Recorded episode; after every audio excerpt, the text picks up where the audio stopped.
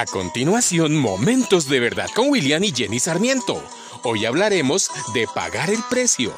Ningún ojo ha visto, ni ningún oído ha escuchado, ninguna mente humana ha concebido lo que Dios ha preparado para quienes lo aman. Hola, muy buen día. El anuncio de la tienda decía, se venden perritos. La niña apareció y preguntó, ¿cuánto cuesta comprar un perrito de esos? El dueño de la tienda contestó, 500 pesos cada uno. La niña llevó su manita al bolsillo y sacó unas cuantas monedas. Mm, solo tengo 28 pesos. ¿Pero me dejarías por lo menos ver y tocar uno de esos perritos? El dueño sonrió y dijo, por supuesto. Abrió la jaula y sacó uno de los hermosos perros. La niña observó que uno de los perritos estaba escondiéndose en el rincón de la jaula y preguntó, ¿Y qué anda mal con ese perrito? Algo malo le pasa a su cadera y siempre será cojo. Ese es el perrito que yo deseo comprar. No, linda, tú no necesitas comprar ese perrito. Si lo quieres, simplemente te lo regalo.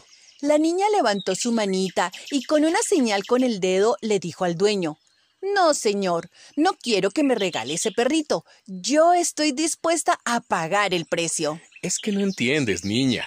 Ese perrito jamás podrá brincar ni correr contigo como los demás perritos pueden. Para sorpresa del vendedor, la niña levantó una de las botas de su pantalón y le mostró el soporte de metal que reforzaba la pierna afectada por la poliomielitis. Pues yo tampoco brinco ni corro bien. Y ese perrito necesita a alguien que lo comprenda como yo lo haré. Creo que necesitamos sufrir algunos reveses para que podamos comprender mejor el sufrimiento de otros. Cuando has pasado por una grave enfermedad y fuiste sanado, sabes dar ánimo y esperanza verás porque sabes lo que es. Cuando pasaste por la cárcel, cuando te robaron, cuando te traicionaron, cuando se te murió un ser muy querido para ti y has superado la prueba, Dios usa esas experiencias primero para que lo reconozcamos en todo su poder.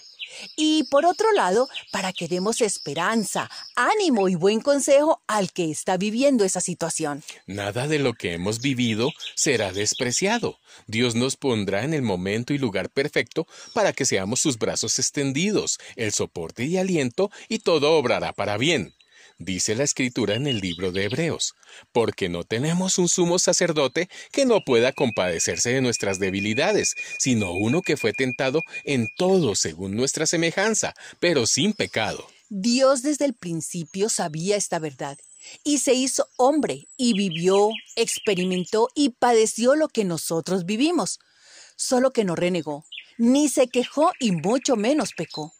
No estás solo, no estás sola. Dios comprende, sabe lo que es sufrir, entregar y morir a sus derechos, deseos y su propia vida. Deja que Él te lleve en su regazo.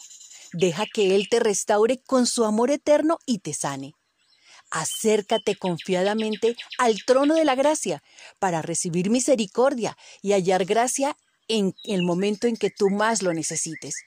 Así que no temas, porque yo estoy contigo, te dice el Padre. No te angusties, porque yo soy tu Dios.